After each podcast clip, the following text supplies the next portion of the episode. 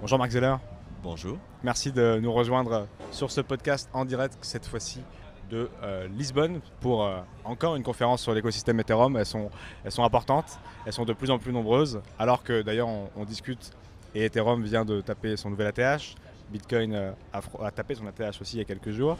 Et la DeFi tape de plus en plus, rafle de plus en plus de mise aussi sur le, le marché, euh, le marché crypto. La dernière fois qu'on s'était vu, euh, je crois qu'AV c'était euh, 15 milliards. Aujourd'hui c'est plus de 30 milliards, 31 milliards ce matin. Euh, ces, flux euh, qui sont aujourd'hui euh, drivés par les, par les gens comme toi et moi, les, les- les petits porteurs, sera, Mais pas que. mais pas que, mais demain drivés par les institutionnels. Est-ce que là sur les 30 milliards, les 31 milliards, il y en a où c'est des institutionnels ou ils sont pas comptés dedans? Alors c'est déjà le cas, oui, parce qu'on ne monte pas un liquidity market euh, comme AV avec euh, seulement euh, ce qu'on appelle des retails, c'est-à-dire des particuliers. Et on n'arrive pas à 31 milliards juste avec les, fonds de, de, tout à chacun. Il faut y a forcément une partie qui est institutionnelle déjà. Et c'est des institutionnels que j'appellerais explorateurs qui, vont un peu découvrir la défi et qui n'ont pas attendu qu'on crée un écrin pour eux pour, euh, aller euh, rentrer sur le marché parce que l'opportunité leur semblait intéressante tout simplement. Euh, et, ce n'est que le début puisque euh, 30 milliards, c'est une goutte d'eau dans le monde de la finance et surtout chez ce type d'acteurs. Aujourd'hui, on n'a que la, la face visible de l'iceberg où on a les, gens les plus aventureux qui découvrent. Et on imagine qu'avec les nouveaux produits qui se développent, euh, notamment chez AV avec le produit ARC, euh, on aura un écrin qui sera du coup plus adapté, plus dans la zone de confort de ce type d'entité, euh, qui permettront de démultiplier cet effet qu'on on vit depuis l'été 2020 maintenant.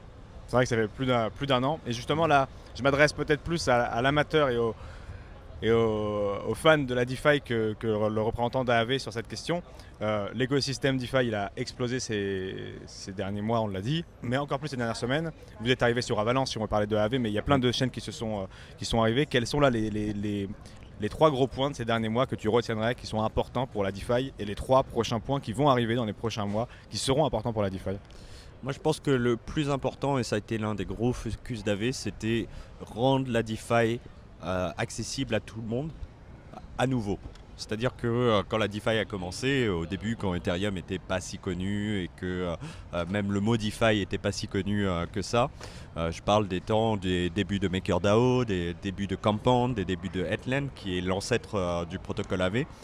Euh, les frais de transaction sur euh, une technologie comme Ethereum étaient de l'ordre du centime. Euh, et du coup, n'importe qui euh, pouvait déposer dans la DeFi et euh, profiter des services de la DeFi euh, à moindre frais ou à frais quasi nuls. Et c'est comme ça que les premières communautés de la finance décentralisée euh, se sont faits euh, en termes de personnes et en termes de, vraiment communauté et d'interaction aussi sur les réseaux sociaux, mais dans le monde réel, se sont faits dans les pays qui en ont plus besoin des services DeFi. Donc, par exemple, bah, c'est assez mythique dans l'écosystème que l'Argentine a eu une énorme communauté autour de MakerDAO, du DAI, dans, au- dès l'année 2018, euh, puis tout au cours de l'année 2020 et début 2020, euh, 2019 puis début euh, 2020. Et en fait, cette communauté s'est retrouvée à partir de l'été 2020 du fait que la technologie Ethereum était victime de son succès d'un point de vue d'infrastructure, avec des frais de transaction beaucoup plus élevés. Aujourd'hui, quand on utilise Ethereum et qu'on veut utiliser AV, ça va coûter au moins 50 dollars de frais de transaction. S'est retrouvé un peu exclu euh, de ces services-là, alors que la finance décentralisée se veut universelle et accessible à tous. Et toute la politique de, ces derniers mois euh, de AV, ça a été de recréer des espaces qui étaient euh, friendly pour tout type de portefeuille, même les gens euh, qui ont que 100 dollars de côté ou même moins que ça. Et donc ça a commencé avec le mouvement sur Polygon. Aujourd'hui, on peut déposer sur AV, euh, sur Polygon, échanger sur SushiSwap, sur Polygon euh, et faire du farming ou euh, toutes, toutes ces choses qui sont assez intéressantes dans la finance décentralisée sur Polygon pour moins d'un par transaction. Avalanche, ça continue dans, dans- dans ce mouvement-là où on a des frais de transaction très peu élevés et on a un écosystème qui est robuste. Aujourd'hui sur Avalanche, il y a énormément de protocoles, de choses qui sont intéressantes. Et on va continuer là-dessus et ça fait partie des points les plus importants pour moi. Parce que si la finance décentralisée, c'est la finance des riches, parce que les frais de transaction excluent une grande partie de la population, bah, on a déjà la finance traditionnelle pour ça, donc ça sert à rien. Donc vraiment, on continue sur ce mouvement-là. Et euh, la prochaine étape, hein, puisqu'on parlait un peu de l'avenir, c'est de déployer sur les roll-up, puisque actuellement on déploie sur des réseaux qui sont euh, ce qu'on appelle des sidechains ou des blockchains alternatives qui reprennent la technologie d'Ethereum, mais on est sur un réseau qui est à part, qui est séparé. Et en fait, l'idée des roll-up et ces fameux layer 2 au-dessus d'Ethereum, c'est qu'on bénéficie de la sécurité du réseau Ethereum. Et en même temps, on a euh, le, fait que les frais de transaction sont extrêmement peu élevés du fait qu'on arrive technologiquement à faire en sorte que beaucoup de transactions euh, en une seule sur, euh, sur un settlement, une compensation sur Ethereum Layer 1. Et du coup, on a un peu le beurre et l'argent du beurre, c'est-à-dire on a la sécurité, on a l'effet de réseau, et en plus, on a les frais de transaction qui rendent les produits accessibles à tout le monde. Et ça, pour moi, c'est vraiment la chose la plus importante euh, sur le court terme de ce qui s'est passé. On continue ce mouvement-là. Et euh, dans ce qui va arriver, euh, ça va être le travail sur la possibilité de déplacer sa liquidité entre ces différents réseaux. Parce que je pense que quelqu'un qui découvre l'écosystème aujourd'hui euh, il ne sait pas forcément ce que c'est Avalanche, il ne sait pas ce que c'est Polygon, il ne sait pas ce que c'est Arbitrum, Optimism, Phantom, BSC, etc. Et je pense que ce n'est pas nécessaire que les gens aient besoin d'apprendre et euh, savoir se déployer sur différents réseaux. Il devrait y avoir une abstraction, c'est-à-dire qu'on aura atteint une expérience utilisateur suffisante quand les gens simplement utiliseront des services DeFi et sans même avoir conscience parfois de sur quel réseau ils sont. Et euh, ça, c'est vraiment l'un des points de focus des prochains mois.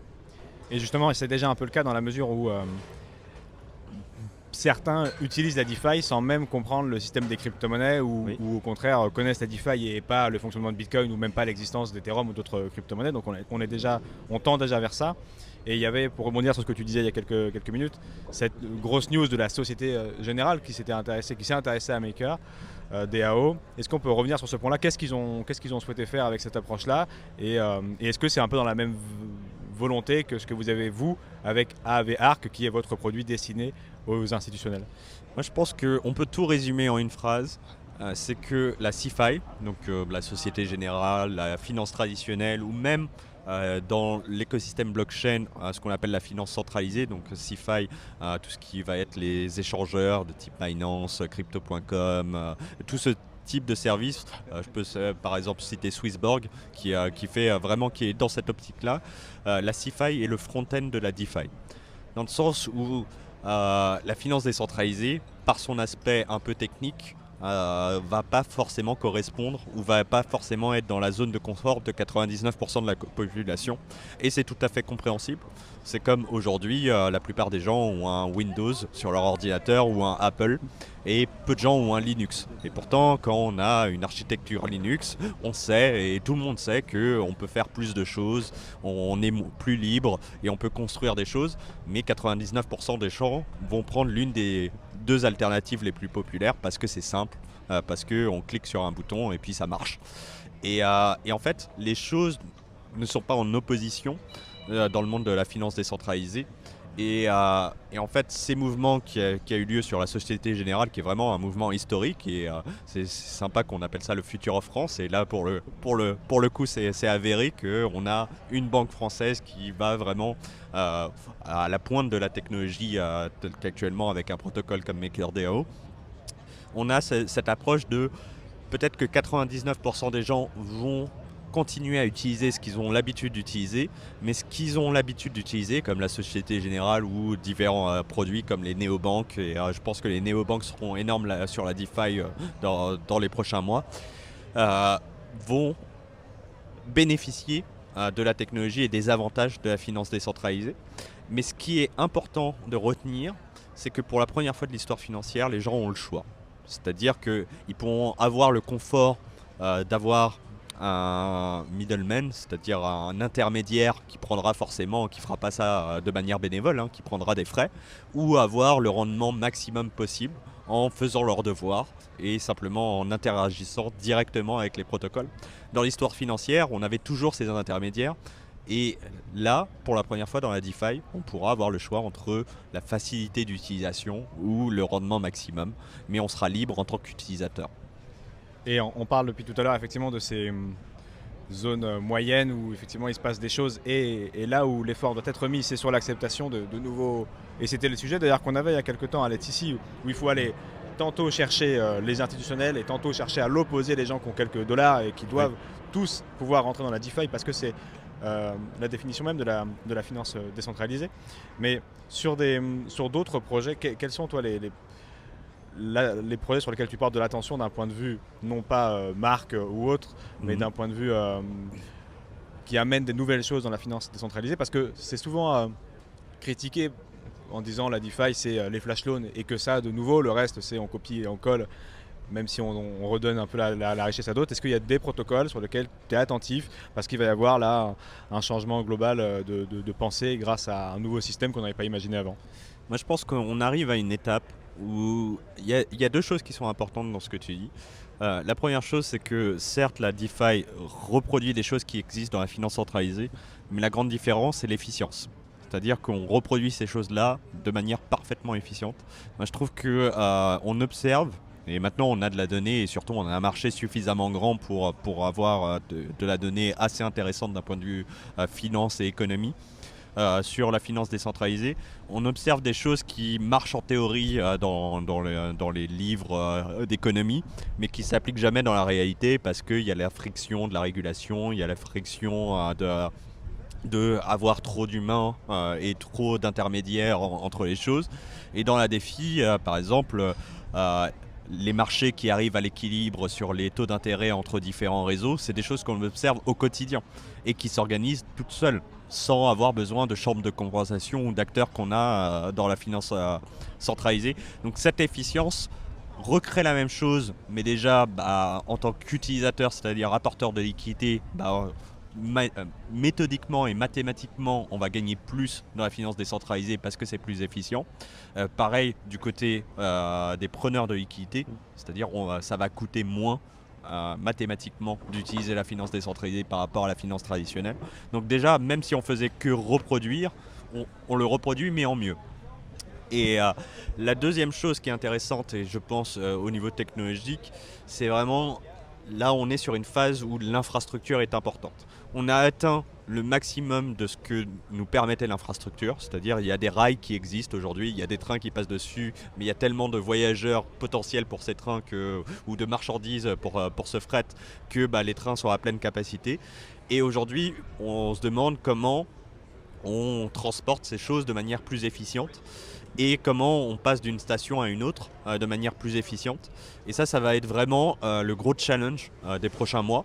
Et ça prend du temps parce que c'est complexe. D'un point de vue euh, d'ingénierie, c'est complexe. Mais c'est le plus important parce que on passe d'un écosystème où il y a entre 1,5 million et 5 millions de personnes, ça dépend de comment on compte, à un écosystème qui a déjà le potentiel et a déjà l'intérêt de potentiellement 100 millions de personnes et probablement plusieurs milliards de personnes à, horizon 3 à 5 ans.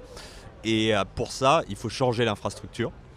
Euh, et, c'est le truc qui m'intéresse le plus. Donc euh, aujourd'hui, je suis très intéressé sur les Layer 2. Euh, notamment Arbitrum, hein, je ne le cache pas hein, publiquement que je suis très très fan du projet d'Offchain Labs, notamment les cross-chain bridge.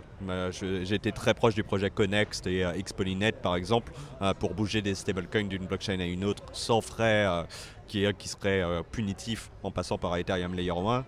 Et tout ce type de projets qui pour moi sont absolument essentiels pour faire grandir cet écosystème puisque on a eu le premier souci de la DeFi était devenue trop chère parce que victime de son succès. Ça a été résolu par les réseaux alternatifs de type Polygon, Avalanche, Arbitrum.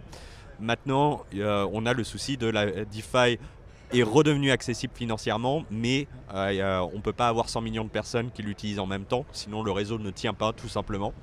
Et du coup, ça c'est le deuxième challenge à passer et ça va être ce qui va nous occuper sur cette fin d'année et le début de l'année prochaine. Et pour moi, c'est vraiment un challenge hyper intéressant puisqu'on est en train d'écrire l'histoire.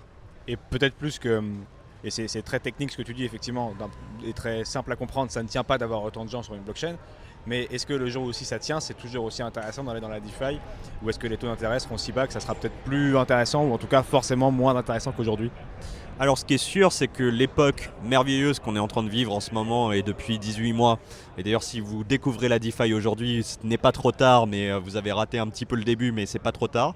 Mais ce qui est sûr et certain, si vous nous écoutez aujourd'hui et que vous n'avez jamais utilisé la DeFi, les taux à 4 chiffres qu'on peut trouver parfois certaines opportunités avec le risque qui est associé, ou même les taux assez élevés dans, les protocoles où le risque est bien plus faible, euh, n'existeront plus dans 5 ans.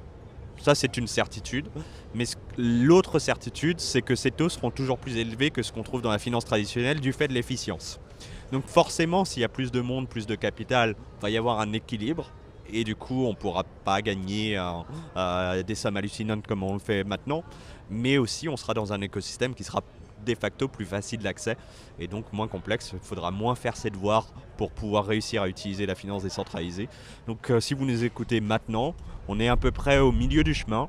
C'est-à-dire, euh, on a eu les belles opportunités de l'été de la DeFi de 2020.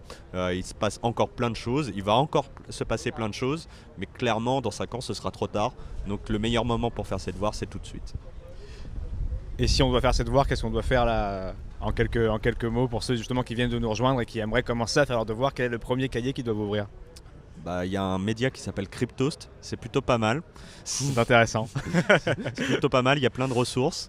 Après, euh, il y, a, y, a, des chaînes de vulgarisation. Euh, pour ceux qui sont anglophones, je recommande extrêmement euh, une chaîne YouTube qui s'appelle Finematics, qui fait des animations très simples en une dizaine de minutes sur des sujets. Et euh, il a euh, Finematics, qui est d'ailleurs à Lisbonne, euh, a ce pouvoir de vulgarisation, de faire comprendre des choses très complexes en très peu de temps et de manière assez simple et accessible à tous. c'est vraiment une recommandation très forte. Et puis après, dans l'écosystème français, il y a pas mal de, de groupes, de Discord, de communautés où les gens ont le plaisir de partager leurs connaissances. Donc ça serait comprendre l'écosystème avant d'essayer d'en mettre des jetons quelque part, quoi, de toute façon. Oui et non. C'est-à-dire que moi, j'invite les gens à la prudence, ne pas mettre tout leur, euh, leur livret A dans la défi sans avoir fait ses devoirs. Mais en même temps, j'invite les gens à utiliser la DeFi dès le premier jour avec des petites sommes euh, sur des réseaux où les, frais de transaction sont peu élevés, de type Polygon, de type Avalanche, de type Phantom, BSC, etc. Et vraiment essayer, après ce qui les sommes qui vous correspondent à vous, puisqu'on a tous un patrimoine différent. Si, c'est 20 dollars, euh, l'équivalent de 20 dollars, bah, c'est très bien. Si c'est 100 dollars, si c'est 1000 dollars, ça dépend de vous et c'est à vous de, poser cette question. Mais une somme que vous êtes entre guillemets prêt à perdre, parce que apprendre la théorie c'est bien, mais dans la finance décentralisée, la pratique, rien ne remplacera la pratique dans beaucoup, comme dans beaucoup de choses. Et je pense qu'on apprend beaucoup plus vite si on a ne serait-ce que 50 dollars déposés dans un protocole et qu'on se rend compte en direct, qu'il se passe des choses, qu'il y a un rendement, qu'on peut emprunter, qu'on peut euh, récolter ses récompenses de liquidity mining, toutes ces choses-là. Et donc vraiment, j'invite les gens, avec la somme euh, avec laquelle ils sont confortables, d'essayer. Euh, même si c'est une petite somme, ça, les aidera à apprendre. Et je me rappelle il y a quelques semaines, quand, quelques mois même, sur un article médium de, de AAV, on faisait, vous faisiez le point sur ce qui pouvait arriver dans le futur. Il y avait notamment une hypothèse avec Realty ou d'autres tokens immobiliers à, placer en collatéral. Si on est dans l'optique de dans 5 ans, comme tu étais en train de l'évoquer, est-ce qu'on peut avoir cette efficience entre euh, la vie réelle avec de l'immobilier tokenisé dans AAV où on peut euh, on peut s'en servir comme collatéral, comme levier pour réemprunter et effectivement avoir une force de frappe beaucoup plus grosse qu'aujourd'hui avec, c'est déjà très bien, mais uniquement les majeures crypto-monnaies qui sont acceptées sur AAV. Oui, complètement. Ça, c'est tout ce qu'on appelle les real world assets donc RWA euh, dans, l'écosystème. Cette idée de tokeniser des choses qui ont de la valeur intrinsèque dans l'économie euh, physique, on va dire, hors blockchain, et euh, de faire en sorte, du fait de la technologie des NFT souvent aussi, de faire en sorte que cette valeur soit représentée sur la blockchain et qu'elle donne, qu'elle ouvre la porte à un pouvoir d'emprunt et donc à une collatéralisation euh, dans la finance décentralisée afin de pouvoir euh, s'en servir et euh, d'en bénéficier dans, le monde de la blockchain. C'est un domaine extrêmement complexe. C'est un domaine qui ne peut pas se faire de manière parfaitement qui peut se faire de manière décentralisée, mais pas de manière ce qu'on appelle permissionless. C'est-à-dire que bah, souvent, vu qu'on est sur des actifs du monde réel, entre guillemets, on va avoir besoin de, lier une identité pour prouver la, la propriété de ces actifs. Mais euh, c'est vraiment euh, quelque chose qui se développe. MakerDAO est vraiment à la, à la pointe là-dessus. Ils ont beaucoup travaillé avec des protocoles comme Centrifuge, par exemple. Euh, avait également travaillé avec Centrifuge, mais c'est encore, c'est encore en voie de développement et c'est pas encore sorti euh, sur AV. Et, euh, et, pour moi, c'est un marché qui est absolument énorme puisque ça permet de, de manière très simple immédiate. C'est ça l'intérêt de la DeFi, c'est que si on a besoin de liquidité un samedi à 3h du matin, il n'y a pas de problème, on peut le faire. On n'a pas besoin qu'un conseiller bancaire se penche sur le dossier et, euh, d'aller boire un café avec lui dans une agence physique. Euh, a priori, ça se fait euh, Euh, et, ça, ça va rendre les choses encore plus efficientes aussi pour les entreprises et l'économie, entre guillemets, qu'on appelle réelle, même si pour moi, l'économie qui se passe dans la finance décentralisée est tout à fait réelle. Hein. ce sont des vrais flux qui ont une vraie valeur marchande, mais euh, voilà, pour, pour la plupart des gens. Par contre, euh, clairement, il faut se poser la question, si vous nous écoutez aujourd'hui et que vous, êtes en études de notariat et que c'est votre but pour les 40 prochaines années, il est temps de se remettre en question. petit avertissement sur, sur la pertinence de la blockchain. Mais justement, sur cette pertinence de la blockchain, tu t'occupes de l'intégration chez AAV euh, des, envies de la communauté. Euh, grâce au forum de gouvernance, on avait quelques jours en commun un, forum justement dans une école de commerce qui sont de plus en plus, en plus nombreuses à s'intéresser aux, crypto-monnaies et à l'écosystème.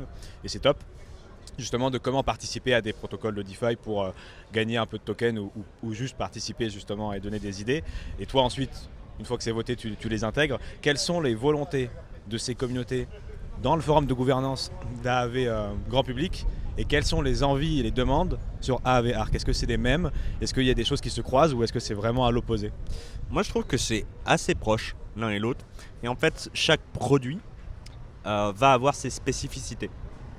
C'est-à-dire que, je vais, prendre un exemple extrêmement concret. C'est-à-dire que dans la finance décentralisée, euh, tous les emprunts sont surcollatéralisés puisque comme on ne connaît pas les acteurs qui sont euh, particulièrement euh, impliqués euh, dans, un marché et dans une poule de liquidité, on a besoin qu'il y ait un dépôt de garantie qui fasse en sorte que si l'emprunt n'est pas remboursé en, selon les, clauses du, smart contract, il y ait possibilité pour une partie tierce de rembourser en lieu et place de l'emprunteur avec euh, cette euh, incentive, cette récompense d'avoir accès à une partie du collatéral et être payé euh, de cette manière-là.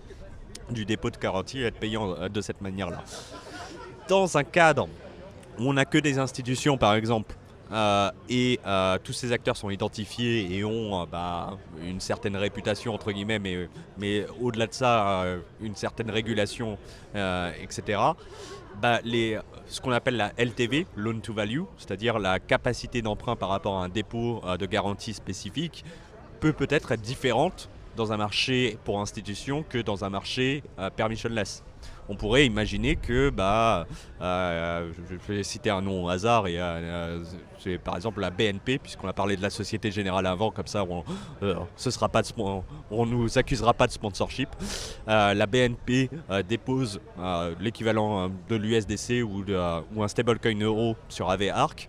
Bah, au lieu d'avoir 80% dans AV permissionless, bah, peut-être qu'ils auront accès à 92%, 93% de LTV, parce que le, si le risque de défaut est éventuellement plus élevé, on sait que le risque de ne pas retrouver euh, les sous en cas de liquidation qui, euh, aurait créé euh, un mauvais mouvement, il est beaucoup plus faible parce que là on connaît l'acteur et du coup on peut travailler avec cet acteur off-chain pour, faire en sorte que, les choses se règlent. Ça c'est du théorique, hein, c'est pas, dans la première version de Arc qui, va, qui va arriver, mais c'est des choses sur lesquelles la gouvernance d'AV peut pencher en se disant euh, peut-être que on peut créer un produit qui est plus attractif avec des, euh, euh, risques, des paramètres de risque qui sont différents parce qu'on est dans un écosystème différent et qu'on peut se permettre certaines choses qu'on pourrait peut-être pas se permettre, peut-être certains actifs en collatéral qu'on pourrait pas se permettre ailleurs.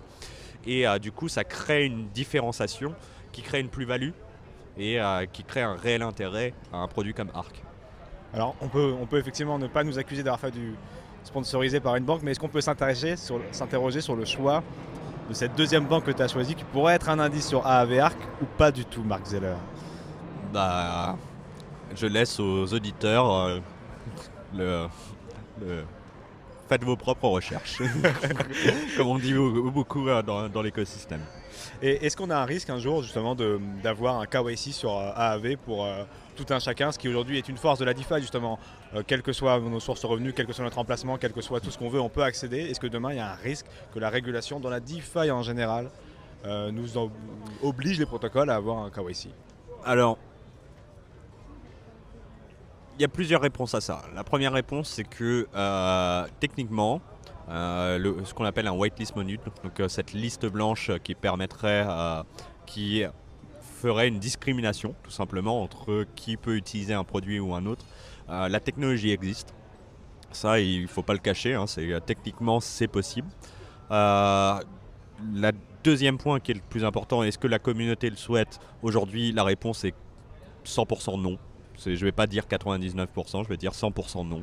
Aujourd'hui, euh, l'une des valeurs fondamentales de la finance décentralisée, ce que, j'appelle l'éthos, euh, c'est d'avoir cette égalité euh, face aux, produits et aux services qui sont offerts de, cette finance décentralisée. Or, dès qu'on introduit une discrimination, bah, on n'est plus dans l'égalité, par définition. Et, et du coup, ça me semble peu probable, mais techniquement c'est possible.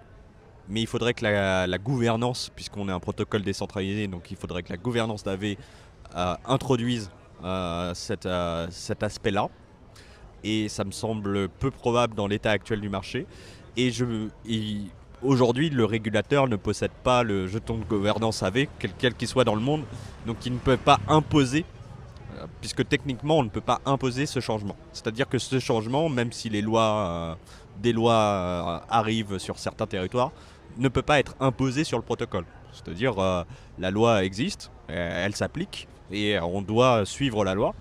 Mais sur la blockchain, un smart contract ne connaît pas de juridiction particulière et il n'y a pas cette capacité de coercition que a l'acteur dans le monde physique et du coup, il faudrait que la gouvernance s'adapte à la régulation, euh, ce qui est euh, envisageable, mais ça me semble très loin aujourd'hui. Ok.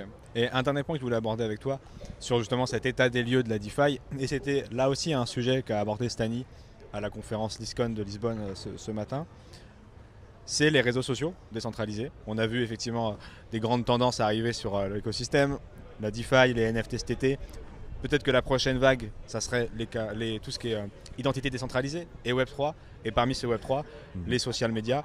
Est-ce que tu peux nous dire un petit peu euh, la position d'AAV Parce que je crois comprendre que vous avez des recherches, justement, euh, c'était dans le sens de ce que disait Stanis ce matin, au sujet d'un réseau social décentralisé. Et quel est l'intérêt d'avoir un réseau social décentralisé? Alors, toute l'idée du Web3, c'est un pour resituer un peu le web, euh, le web 1.0, euh, c'était cette idée euh, de verticalité du flux d'informations. C'est-à-dire, il y avait des créateurs de contenu, qui est souvent des rédactions, le, journal Libération qui fait un site internet, et puis il existe, on a accès à cette information qui, qui existe, et il n'y a pas d'interaction possible.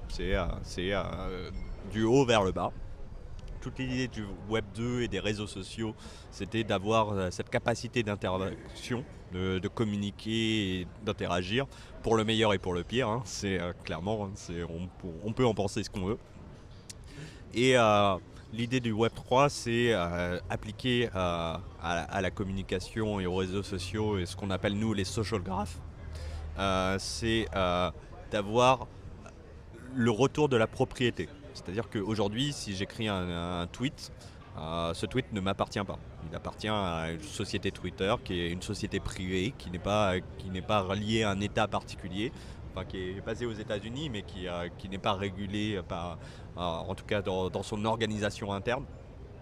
Et, et Twitter fait absolument ce qu'ils veulent de mon contenu et peuvent le supprimer, le modifier, etc.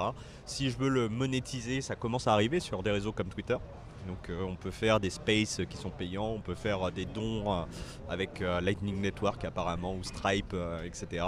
Bon, ils prennent leur commission et puis on peut passer que par les, des choses qui sont validées par, par, par Twitter.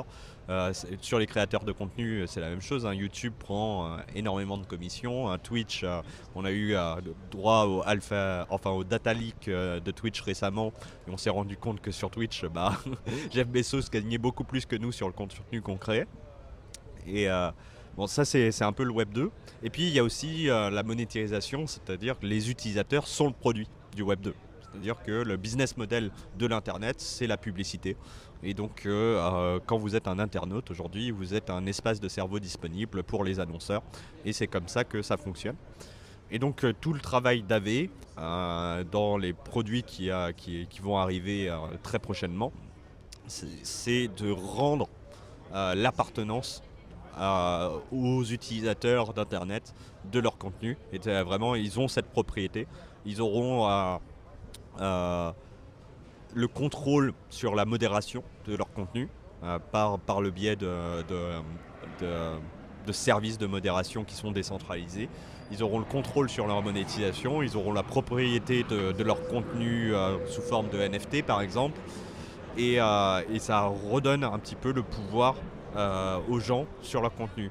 La défi redonnait euh, la propriété de l'argent aux, utilisateurs. C'est-à-dire que quand on a des sous sur un compte en banque, bah, la banque a notre argent et puis nous promet qu'éventuellement il nous le rendra si on demande un virement, mais si on prévient 48 heures avant et que c'est pas plus de 3000 euros. Mais euh, la défi résout ça sur l'aspect financier. Euh, et euh, le social graph sur lequel on travaille, c'est vraiment cette question de redonner la propriété de leur contenu aux internautes, tout simplement. Donc si les 18 derniers mois ont été assez dingues pour la DeFi d'un point de vue création de protocoles et de richesse, les 5 ans qui viennent seront assez dingues aussi sur les nouveaux usages que la DeFi et l'écosystème Web3 apportera au ah, web actuel. On est encore à la préhistoire du mouvement qui, qui va durer et qu'on est en train de créer.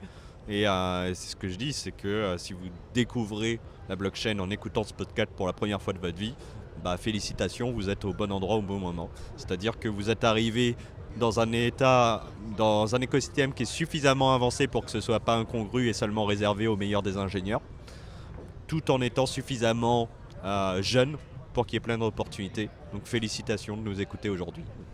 Merci beaucoup Marc. Merci.